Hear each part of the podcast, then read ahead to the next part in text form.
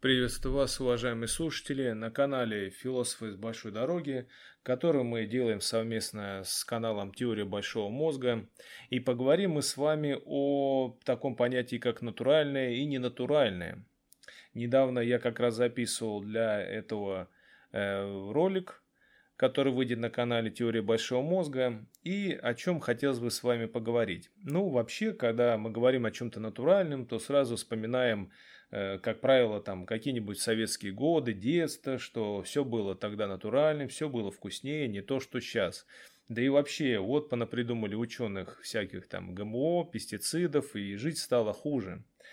Но на самом деле давайте разберем, насколько все-таки натуральное полезнее, чем ненатуральное. В большинстве своем э, большинство пищевых отравлений, э, паразитов, они вполне натуральные. И даже очень многие заболевания, жуткие заболевания, можно получить от вполне натуральных продуктов. Для этого их просто достаточно, например, не мыть.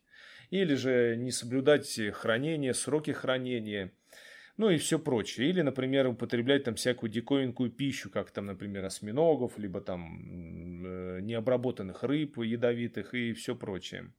Э, что мы здесь как бы всегда говорим, э, о, когда утверждая о ГМО. Ну, ГМО, понятное дело, у нас это всегда боятся. И ГМО это как, наверное, теория лунного заговора, практически некая такая вот религия. И спорить с человеком, который ее поддерживает, это ну практически что с фанатично верующим спорить.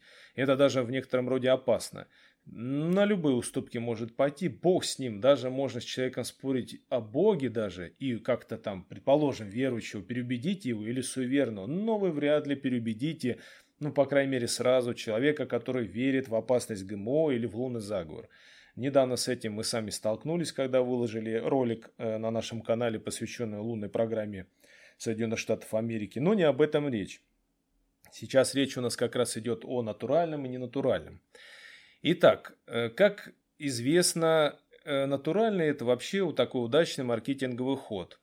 Э, многие фирмы на этом буквально сколотили состояние, потому что цены, мягко говоря, в магазинах всяких там веганских и натуральных продуктов, они намного выше. Но говоря геномодификации, зачастую как бы многие люди не понимают, что это такое. И а их удивляет, когда говоришь, что селекция по сути та же геномодификация, только более длительная и, скажем так, более опасная, так как в момент селекции не всегда можно предугадать, с каким результатом мы столкнемся. Это некая удача всегда. Э, геномодификация же мы можем прогнозировать. Да, какие-то риски в любом случае есть. Риски есть в принципе. Делая вакцину, между прочим, вакцинирование, еще одна больная тема, да, я согласен. Э, например, победив самые страшные болезни, оспы и прочее, э, мы, конечно же, спасли миллионы жизней. Но, да, всегда есть риск от вакцины, например, какая-то там аллергическая реакция, либо недобросовестно сделанное вакцинирование самим же человеком, да, там в момент, например, болезни, когда нельзя вакцинироваться. Ну, как бы риски всегда есть, но тем не менее это спасло миллионы жизней. То же самое с геномодификацией. Напомню, что геномодификация что позволяет делать? Она позволяет, например, э, сделать более устойчивым жаркому климату, либо холодному какие-либо сельскохозяйственные культуры, тем самым дав возможность прокормить э, регионы, которые страдают от голода, либо на, на сельское хозяйство, которых затрачено уйму времени, сил, и всего прочее. Ну, грубо говоря, вы вот помните, да, наверное, прошлое и свое, и прошлое наших родителей, вот все романтизируют э, как раз таки, когда годы, когда там был свой огород и все свое было. Да, ну давайте будем откровенны, к чему приводит э, сельская жизнь. Вы посмотрите на стариков, живущих в селах, посмотрите на своих родителей. Редко кто сейчас здоров, как говорят, вот здоров, как бык, потому что он жил в селе. Здорово, потому что выживали такие. Если вспомните, то в семьях из 10 человек очень много детей могли умирать. И у своих бабушек и дедушек, вы вспомните, э, смертей в их семьях было много. Более того, к жизни относились, скажем так, с меньшей ценностью. Я помню э, рассказ э, о детстве бабушки. Ну, голод, тут еще ребенок родился, сложные времена в нашей стране, в нашей истории были. Ну, просто убивать, конечно, никто не станет, да, младенца. Но в данном случае бабушку положили на печку и, ладно, умрет с голода, так умрет. Она орала, орала, пока, кажется, ее сестра не жалилась и не начала подкармливать ее кусочками хлеба в марлю завернув. Вот так вот она и выжила. Вот то, что мы сейчас говорим о таком гуманном как бы прошлом и о том, кто как выживал. Вот так вот и выживали что если говорить о сельском хозяйстве, то еще никому на пользу не пошло это сельское хозяйство. И не надо путать какой-то там дачный приусадебный огородик, где там свое удовольствие вы захотели, что посадили, не захотели, не посадили. А другое дело, когда это огроменный огород и кучу скота, за которым надо ухаживать с утра до самого позднего вечера, а еще, еще надо на работу идти. И если вы посмотрите на стариков, то все они на болезнях. Да более того, даже наши родители, которые жили в селах, они все практически на болячках. Так что не нужно идеализировать ни в каком роде все это вот связано с натуральным. А если мы говорим уже о продуктах, то напомню, что огромное количество отравлений связано как раз таки с натуральными продуктами. И даже были ряд скандалов среди фирм, которые производят многие фермерские Э, продукты или бы удобряют тем же навозом. Напомню, что есть штампы болезнетворных бактерий, которые на коров не действуют, но оказываются в их навозе. Вот эти вот э, свойства, скажем так, переносятся на обычных бактерий, которые попадают к людям.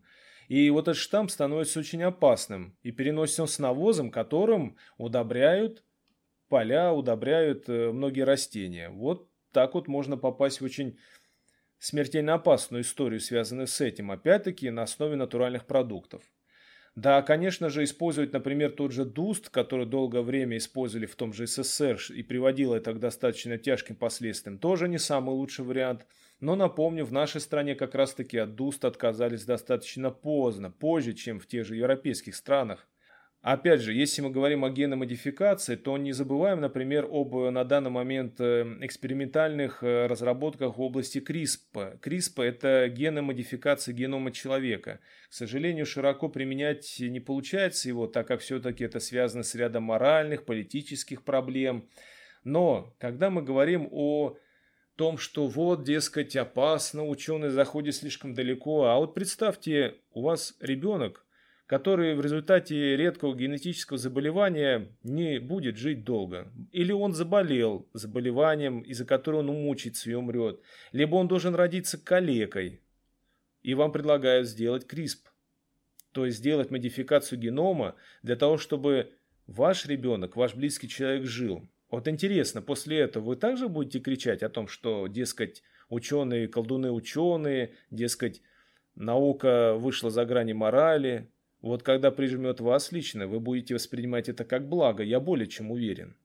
Так почему же вы сейчас делаете все это демоническим? То есть, когда вас это не касается, это для вас является корнем зла. Если это коснется вас, то сразу вы бежите и хотите воспользоваться этими благами. Это как с врачами. Вы ругаете врачей, но когда вас прижмет, вы не к народной медицине обращаетесь. Нет, можете обращаться, но, как правило, это заканчивается плачевно. Вы обращаетесь к хирургу, когда у вас прихватит аппендицит. Вы же не будете лечиться банками. Вы пойдете к хирургу его удалять.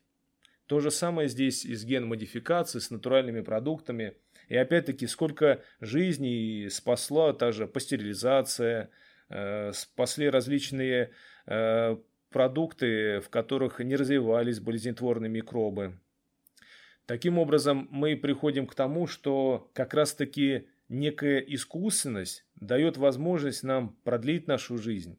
И отказ от так называемого традиционного натуралистического, как в культуре, так и в плане, например, продуктов, приводит к тому, что мы живем лучше, дольше, в конце концов, и не умираем от каких-то банальных кишечных инфекций. Я, конечно, может быть, слишком сейчас э, рьяно взялся за эту тему, и, наверное, у многих это вызовет негодование. Ну, давайте как бы не будем, можем полностью таким вот фанатичными ослами, не будем создавать целую религию, искать, что вот, мол, дескать, когда-то было хорошо, а вот эти продукты, все это просто маркетинговый ход, не больше того. Термин «натуральный», не содержащий ГМО – это просто уловка для того, чтобы вы эти продукты покупали как можно чаще. Спасибо за внимание, подписывайтесь на нас, у нас будет еще много всего интересного. Пока!